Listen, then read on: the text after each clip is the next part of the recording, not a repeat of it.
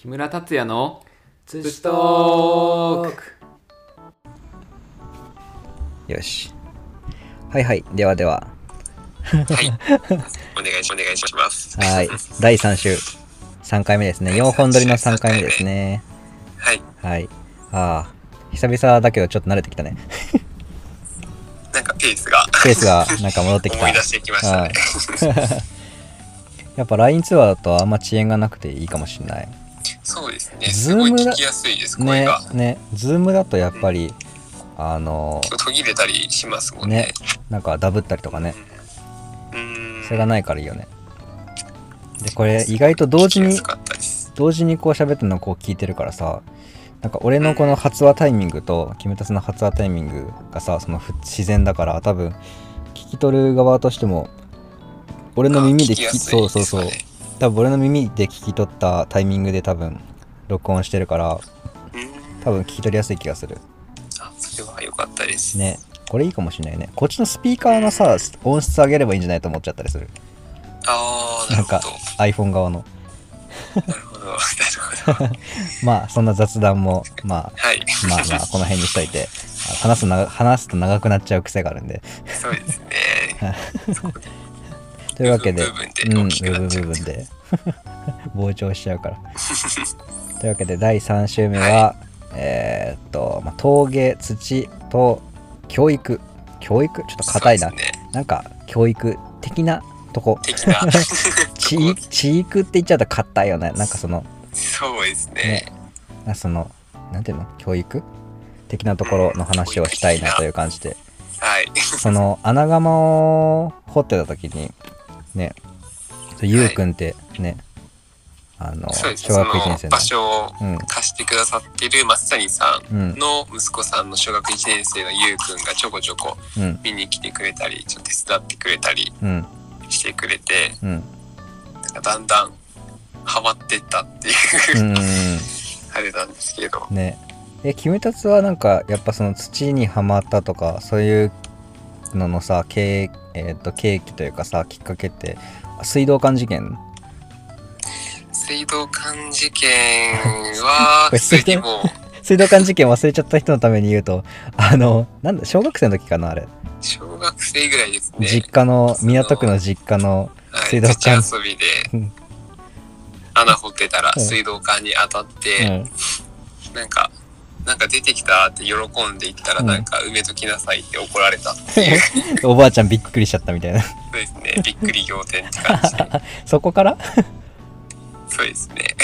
いやでもまあうん。掘るのはやっぱそこら辺からずっとやっぱ好きですね、えー、小学校1年生 ?2 年生？どれぐらい？1一年生か1年生か。うん。もしかしたら幼稚園とかですかあねーでもそれぐらいの時期ですね。まあ砂場あるもんね幼稚園って。うーん。あるだろうね。そんな感じ。それぐらいですかね。えそれえ単純にそれやっぱ掘るのが好きだった？んだなんか。掘るの好きでしたね。うん。それでまあトンネル作ったりとかも、まうん。あひっくるめて土遊びが好きだったので。そうだよね。そこでホースで水流してあなんか川とか用水路作ったりとか。楽しいやつだ。うん。楽しいよね。やったやった、う。んうんうん。でなんかかやってはその土の山を崩して、うん。なんかブヨブヨのなんか地面作って、うん泥だらけになって でまた最後埋めて、うん。でまた掘るみたいな。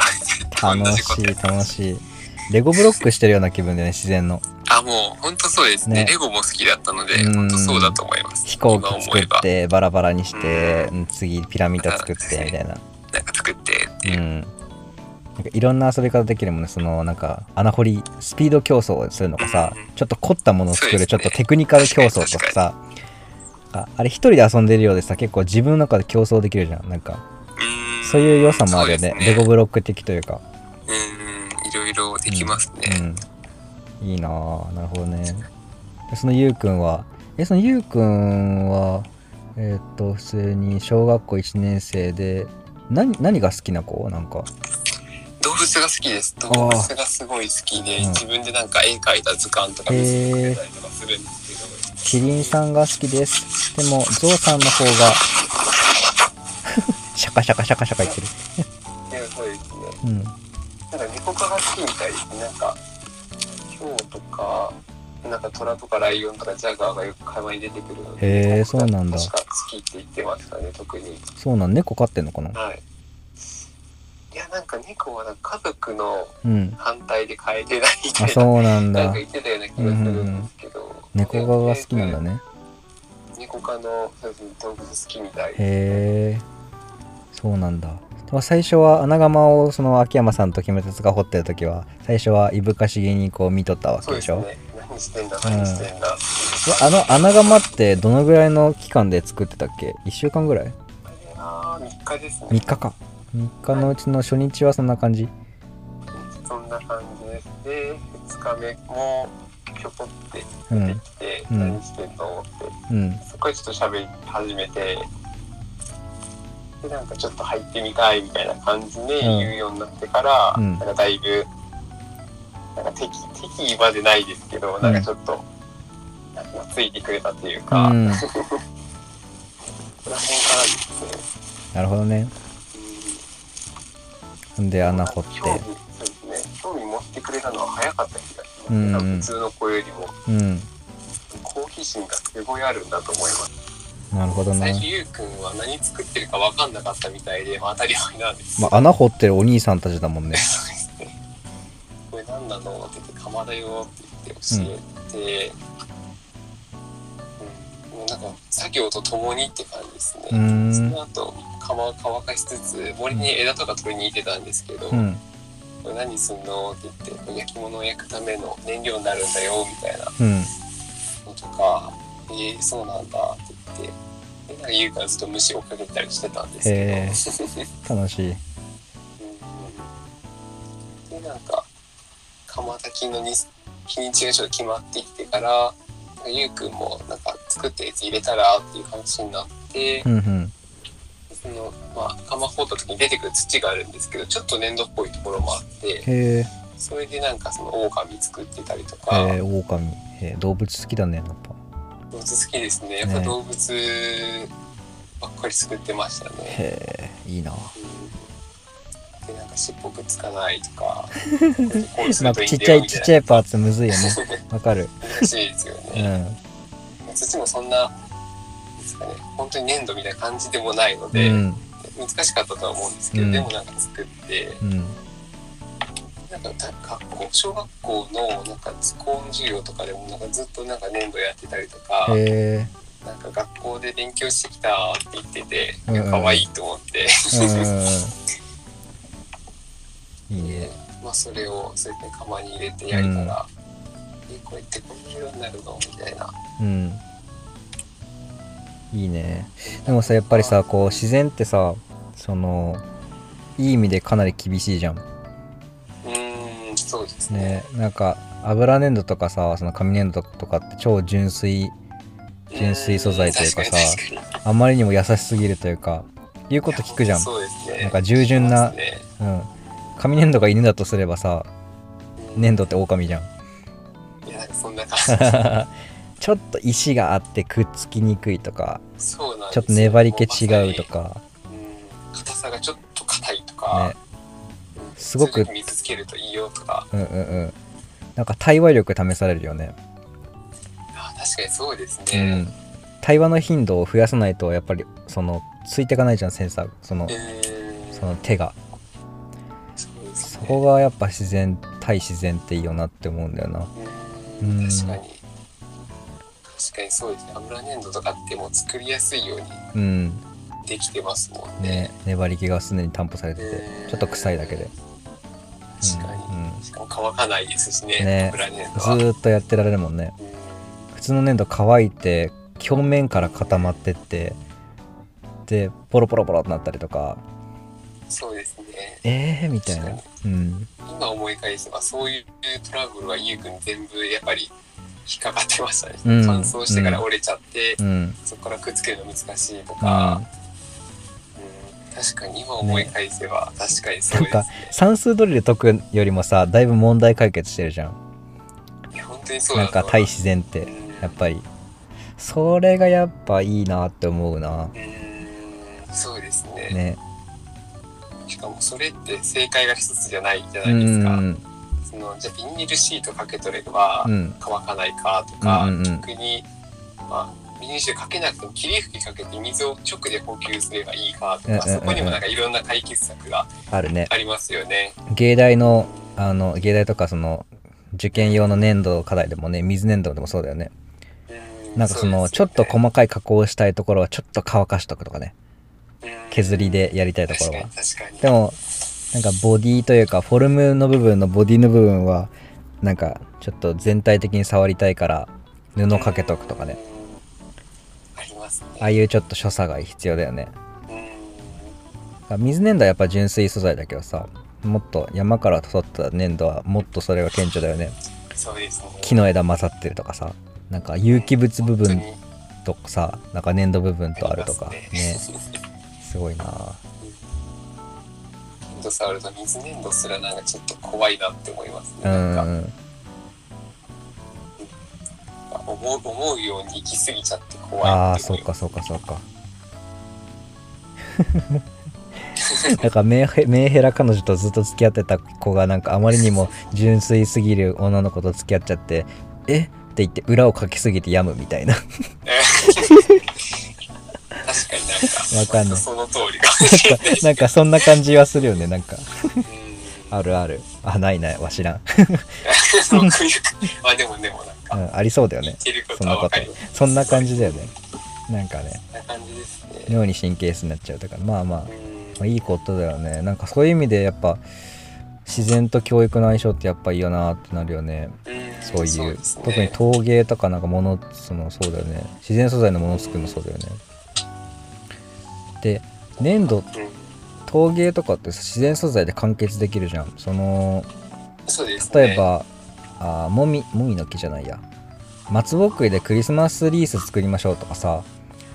うん、あのーヒートヒートボンドとかさ。グルーガンか。ああります、ね。グルーガン使ったりとかさ針金使ったりとかさ。結構なんとでもなるじゃんあんま対話を必要としないとか自然を使っとるんだけど自然の特性をと対話してないっていうかさうんなんかそれがあるなって思って。確かに。そういうところで陶芸っていいなって思う。うん。うん。そうか。ゆうくんはいい体験をしましたねなんかね。そうなんですよね。うん。自分が言うのもあれなんですけど、なんか粘土で作るまではまああるかもしれないんですけど、うん。それをなんか自分でちょっとくれたうん。炎で焼くっていう経験を1年生の時にしてしまって、今後どうすんだろうっていう。ちょっといい体験しすぎたんじゃないの？いや、本当に。いいと思う。その純粋体験がいいよね。そのそうですね。うん。びっくりの連続だったんだろうねなんか。だと思います。火で焼くんだみたいな。固まっ初めてた多分見ると思うので、うんあ、それで固まったっていうのもなんか最初分かんなかったみたいな。うんうん焼けた？みたいな大体ああいうさなんかよく体験あるじゃんその粘土で何か作ってあ、ありますとね。かあれってもう焼くシーンとかそのもうはしょられてないですね。焼き上がったものが後日届くじゃんそうなんですよね。なんか運営来てください。ね運営上の問題かわかんないけどさ1日で完結できるところしかもその人数を確保できるところでやってなんかやっぱそこはちゃちゃっと終わらせちゃうみたいな。でもその変化が一番大事だしさ。そうなん。教えてる側はそのもう分かったその明示の上であのやってそういうなんていうのもうその工程が分かってるからさ。うんなんかいいんだけど。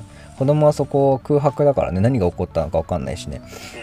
う。うん。んなんか、まあま言わない方がいいかもしれない。僕もなんかちょっとその陶芸のそういう指導のアルバイトした時もあったんですけど、うんうん。もうまさにそれが原因で辞めたんですよ、ね。あそうなんだ。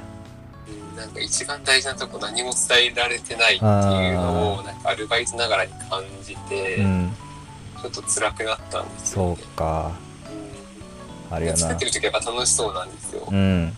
だったらなんか焼いてるとことか、まあ、もちろん、まあ、人数も来るとこだったのでなかなか厳しいところはあるんですけど、うん。なんかそれが見振られないのがちょっと悲しくなって。そうだね。なんかやっぱそれってさその生活の中に組み込んだ教育の方がいいような気がするんだよね。そうですね。ね。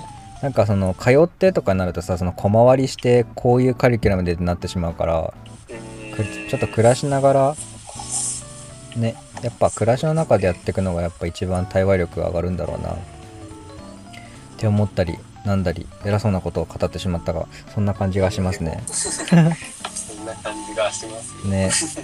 そうかゆうくんいいね。楽しみだね。楽しみですね。俺らがお世話になってる長尾陽さんコラージュアーティストの陽さん。のとこにもガクちゃんっているじゃないですか。ああいますね。ガクちゃん。あのヒカキン大好きガクちゃん。このしたよね。この前一緒に剣作ったよ。あ本当ですか そうガクちゃんあの長尾陽さんってコラージュアーティスト。あのまあインスタで調べてもらえばマジかっこいいの出てくるんですけど。そうね。そうそうそう。でそこその陽さんの近所に近所のえっ、とおじいちゃんおばあちゃん夫婦のあー孫？孫さんかな？うん。で小学校3年生のちょっとぽっちゃりめなあのちょっと陽陽キャなあのヒカキン大好きな可愛い男の子がガクちゃんってのがたまに遊んでく遊びに来るんだけど。あの子もいい体験してるよねなんか。ねあんな道具とかさ素材がいっぱい揃ったさなんか優しいお兄さんとかでさなんかいろいろ物作らせてもらったりさ。そうですよね。ね。本当に。でヨウさんが結構そのまあガクちゃん結構「ねえねえお兄ちゃんなんかこれ作りたい」とか言って言うのをさ「えじゃあもうノコギリそこにあるからつ使いな」とか言ってさうんもうなんか嫌おなしにこう使わせてくれる感じとかさいいよねなんか。いいですよね。ね。ああいうの大事だよなと思ったり。介入しすぎずそうそうそう。ちゃんにもその考える余地をちゃんとうん。残してるところそう。とか俺も図画工作教室みたいなのは小学校1年生の時通ってたからその4年生ぐらいまで通ってたんだけどなんかそこはそのもうあらかじめ財が渡されててでそれでもう作るもん決まっててでなんかあの木で木と釣り糸でなんか鶏2羽が真ん中の餌を食べるショスモーションをする木のおもちゃとかなんかパカパカ動くやつとかありますね。そう作らせてもらったんだけど俺そういうのは30もうそのコマの半分ぐらいで終わらしちゃってあと俺ずーっと自分の好きな絵描いてた。あそう画用紙にクレヨンでぐるぐるぐるぐる絵描いてた。なんかそういうのじゃないよって思いながら。すごいその時でも。もうもうそんな感じでずっとそう俺。なんかあえーそれなんか本質なんかそれやりたいんじゃないしみたいな。早いですね気づくの。小1でもうそんな感じだった。なんかそういう子もでもいるいるんでしょうね今も。うんいると思うよ。でそのいるんだけど目つんじゃう環境にいてしまうとやっぱ悲しいよね。えでそうなってしまった人たちってさ大人になるなるとまあ負のミーム連鎖というかあのその才能開花しているいい状況にいた人に対してなんかいろんな言い訳つけてこう難癖つけて言ってきてしまう人も醸成されちゃうというかそれは悲しいよね。そういうことがない方がいいよな。うん。そうかそうか。あそうだ。そういう意味でもやっぱ教育とかは。うん。まあ教育ってちょっと硬いですしそんな大人数にできることでもないですけど、うん。なんか、パブリックな教育というよりはなんかその人間としての教養みたいなとこだよね。うん、うんそうですね。人その身体性を伴った人間としての教育というかもっと内側から固めていく感じだよね。うんそうですね、そういうところになんかその陶芸って入れるよね。って思うんだよね。うん。へえあれなんか最近なんだっけ？高校の美術の先生から？あそうですね。大学高校の東京の高校の美術の先生をされてる方から、うん白い粘土をちょっとインスタグラムに上げたんですけどそれになんか反応されてて、うん。高校の授業ではなんですか日本画顔料とかなんか生成されたものしかやっぱ使わないうん。のでなんかその前の状態を見てないっていうのがうん分かってて、うん。それでなんか良ければか渡しますみたいなこう今生成してた原料をうん。渡すって言った時にまあ授業でまあ使うかもみたいなことをふんふんふん言ってくださったので、うんなんかそのまだ小学生とはまだ全然違うじゃないですか高校生。うん。あ高校生か。高校生理解度上が上がるのよね。うん。上がるので、どういう、まあ、不運っていう子も多いとは思うんですけどそうだね。なんか純粋純粋感動みたいなのやっぱ減ってしまうよね引っかかってくれる子がいたら嬉しいなっていう、んでその土は宮城県で掘った土なんですけどなんかそれもですかね切り米焼きっていう、切り米焼き。はい、江戸時代の末期からうん。明治の初期、ふんふんふん。まあ、結構短い創業期間でなんか割となんか幻的ななんか名前がつくようなうん結構すごい。知られてないけど実はすごい釜。へえ切り米焼きの釜。でそね。うん。そこの、まあ、主な原料だと思われる土なんですよ。なるほど。へえそういうストーリーとかも通してみたら、まあ日本画の人ってまあ陶器とかもわかんないかもしれないんですけど、なんかどう見えてくるのかなっていうのもすごいちょっと自分はワクワクしてるんですよ。ね。いいね。なんかなんていうのかな。美術のさまあ美大にいいまあいるいいた身としてそうだね。いろんなセクションに分かれてるけどさ専攻ごとに。うんやっぱりどっかでいっぱいつながってるじゃん。その同時多発的にそのいろんななんかそのなんていうのかな。まあ共有部分が多い育ち方をしてると思うからさアートってやっぱり。なんかその。教育する側ののえっ、と事情でああいうふうにカリキュラムと専攻が分かれていて区分けされてる区分けされてるけどやっぱ同じところで起こってるし魯山人なんかもうもっと多分野にわたってやってたじゃん、うんね。そうですね。ね、そんな感じでいいなあつながってくんだその感覚高校生の時点で分かるとなんかすごい楽しいよねそうですね。高校生でも早い早い早い早いなんか自分は思いますよね。ね多分なんか美術の子に美術にいる子、まあ、偏見かもしれないけど漫画が好きとかアニメが好きって子は多分多いじゃん。うん、そうです。おそらく。周りも多かったですね。ね。なんかその感じがあそういうストーリーがとかさ歴史がとかさうん。そういう文脈であ人ってこういう風に物をとか物あー、えー歴史人間の営みとしてのものみたいなのを作り上げていくんだとかさ。うん。そこまでの感性、まあもっと上の感性でも見る人もいそうだし。うんそうですよね。ハマってくれたら楽しいね。うん。いいな。ハマらなくてもそういう機会を、うん。まあ、作ってくださったのがすごい自分は嬉しいなと思って、確かに。その先生もすごいね。そうですね。そういうふうに言ってくださったのも嬉しかったので、うん。その先生と何かありそうだね。なんか、うん。うん、なんか授業とか呼ばれたりするかもしれないよね。いやいや あれですけどなんかでも、先生でもやっぱりそういうふうに思わない人もやっぱいるとは思うので、うんそうね。そうね。すごいたまたま偶然、うん。うん、その方もなんかあれかもね途中なんか教師にな教師になって教師になる前にいろいろされてた方とかそういうのだったりするかもしれないよね。そうですね。かもしれないですよね。なんかたとえ例えばだけど青年海外協力隊とかでなんかちょっとあとかお俺の中確かに23年の時に担任してくれた先生がそれでさ。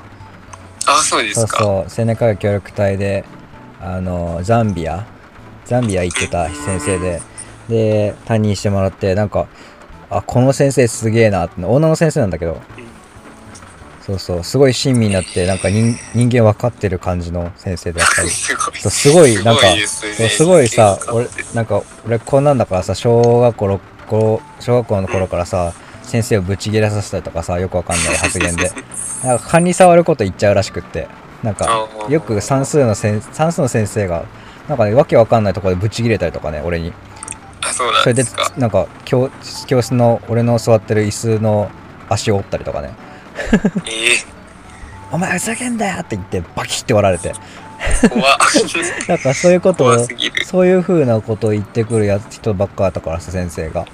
なんかそうういうなんていうのそういう先生になる前そういう経験をした人いろんな人を相対的に見える人人に出会って、まあ、あすごい対話してもらってああ、それすごいですね。すげえこの人ってなったっていうう、ーうんん。先生に自分も教えられたい。いやでもなんかうん全然、うんまあまあそんな先生に支えられながらもこんな感じなんですけどね僕はねいや、いいんじゃないですか。もうもうこうだか順調じゃらないですか。順調ですよ俺はこ順うだよ調ですよ。うん順調だよ、はい。えー、そうなんですうんうんうんね。いやいいね陶芸と教育の親和性高いねうん、面白いと思うんですよ、ね。面白い面白いえー、なんかいろいろそれこそ、えー第2週の分で喋ったけどねその、はい古民家を改修した改修する予定のところでもなんかそういうこともちょっとできるようなとこが、まあ、それこそさっき暮らしの中に教育ってあった方がいいよねっていう話からいくとそういうことがちょっとプチワークショップに3日間の感じでできたらいいかなとか思ったりするよね。確かにそうです。うんそういうのも、いけたらねって思ってますね。いいよねそうだよねうん。なんかいろんな年の人にそれぞれのうん。なんか見せ方ってあるのかなって最近考えてますね。そうだね。小学校の子たちからはに対しては純粋体験。うん。とかその穴掘るって楽しいよねとかそのぐらいから、そうですね。う。ん、なんかすごく感性に訴えかける感じで。はうん。なんかこ不意に気づかされる感覚で教育が進んでいくと多分すんなりなんか楽しくなりそうだよね。ね。ううん。ん。中学校高校ぐらいになってくるとさやっぱりこうちょっとフォーマットに従ったようなとか。うん。なんかちょっと歴史とかも絡めたりうんうんうんとか。ちょっとアカデミックな要素も入れたりしたらも楽しいだろうね。うん。あとはやっぱ単純にその最近やっぱり大量生産大量消費っていう今世の中でうん。ちょっとなんか変わりつつはあるかなとは思うんですね。けど、やっぱりその100均の器とか、うん。まあそれがダメってわけではないんですけど、うん。まあなんかよく周りでは言われてることでなんかそのなんかお金かけるところがうん。何なんですかね。なんかその食器にお金かけないとか、うん。まあ、ファーストフードで済ましちゃうとか、なんかすごいうん。心がなんかそうだね。うんなんか。だから人間の真ん中のとこから整えた方がとか価値を置いた方がきっとクオリティ上がるんじゃないかという思想かな。そうですね。衣食住の一部。そうん。うんうん。そのパーツにお金をかける方が結果的にいいいい投資なんじゃないかって、うん、俺それでいくとあれだよ。あそうそう。あのもともとユニクロの服とかさその安いポリエステルの服着てたけど最近サムエを買ってあそれ来てますね。そうそうそう。宮田織物っていうあのガチにあのね織り機でうん。織ってるやつ。で完全綿かな？綿100%かな？あもうやっぱ違うもんね。睡眠の質とか。あー。あそこまで。そう相当気持ちいいもん。すごい。そう。まあでもそうです。絶対違いますよね。違う。適切それ1着だけでいいからさ物物持ってる枚数も減ったしさ。下着だけでいいからとりあえずそれですよね。そうそうそう。なんか余計なものをなんかたくさんじゃなくて本当に必要なものをなんかしっかりそこにお金かけてこれみたいなのそう方がそうそうその一つのものをもっと大事にしたりうん。かうん、なんか器も割れてもさ金継ぎ金継ぎはだいぶ流行ってはきてるみたいなんですけどそうだね。なんかキットがいっぱいうん。出回ってるもんね。なんか大事にしたりとか、うん確かに。なんかそういう意味でバッチとか焼き物ってやっぱ近い素材だと思うので、うん。うん、なんかもっとよく見られてもいいのかなっていう、そうだね。うん、そうだな。やっぱり、うん、好きな人に届けばいいっていうのもあるんですけど、んやっぱり自分はより多くの人にやっぱりちゃんと価値を分かってもらいたいっていうのが、そうだねうんちょっと前の話そのなんかそのゴールみたいななんかうん。ベンチャー企業なんとかして 上場みたいなののちょっともっと漠然とした形にはなるんですけどそれは結構だいぶ上の方にある感じあーなるほどなるほど。こうなってほしいっう。んうんていううん。まあ、キムタツがその最初の1段2段を作って結果的にこうどんどん広がってってとかね、そうですね、広がってって、まあ、300年スパンぐらいでしょなんか 感覚的には。そういう感感覚的にうは、うちに100年ぐだいぶ変わった100ら年ぐらいでもう速攻でできちゃいそうだもんな。あと江戸幕府が倒れたの150年前でしょだって。あそんなに最近ですか？最近でしょだって。かなり最近だよね。150年しか経ってないですうん。じゃあ変わるかなうんあですね。110年前か。110年前か。あそんなにですか？うん。だって1800あ違う。1870年ぐらいかな。あ全然わかんないや。あ でも150ぐらいですか、ぐらいだと思う。うん。いや。あの時ちょんまげでしたもんね。ね。ざん切り頭をたたい叩いてみれば 文明開化の音がするって言ってね。言ってましたありましたそうそうそうそう。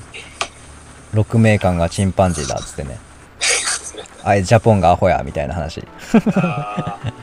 西洋のこと知らん知らんのに西洋っぽいことしちゃって全然分かっとらんわみたいな。その そういうその辺の時代からなんかね。うん。すごいよね。変わるかなって感じ。変わると思う100年ぐらいでそんな感じになってくると思うやっぱりそうなるとどれだけ人を巻き込めるか、ー、そうやねか僕も本当ここ数年でそのひ人人の凄さを感じてるというか、もちろんインスタとかもあるんですけど、うん。うんなんかやっぱもちろん一人では何もできないですし、うん。うんなんか人ってやっぱすごいなってすごいね。思いますよね。しかもなんか予期せぬ動きしかしないじゃん。う 予想しないことが 予期しない動きしかしないからさあ今そのことやってんだとか言ってなんかえ今そんな感じなんだみたいなあじゃあこれできるねみたいなさそうですね。あるよね。ありますね。そういうのが多重に重なってってうんなんか起こるよね 面白いなそういう意味ではなんかそういうなんか人をより活発にさせる動きもしたいなって思いますね。そのアトリエの一部をそういうなんかサ,、うん。サロンまで行ったらあれですけど、うん。なんかいろんな人がこれ来たりとか、うん。なんかそうですね臨時でカフェやる人が来てくれたりとかっていう場所にすることで、まあその人にゲストゲストハウス的に運営してもらったりとかしてその間に君たちはいろんな場所に行ってとかね。そうですね。それ2台そういうのを2人運営体制とかできたりとかね。うんそうですね。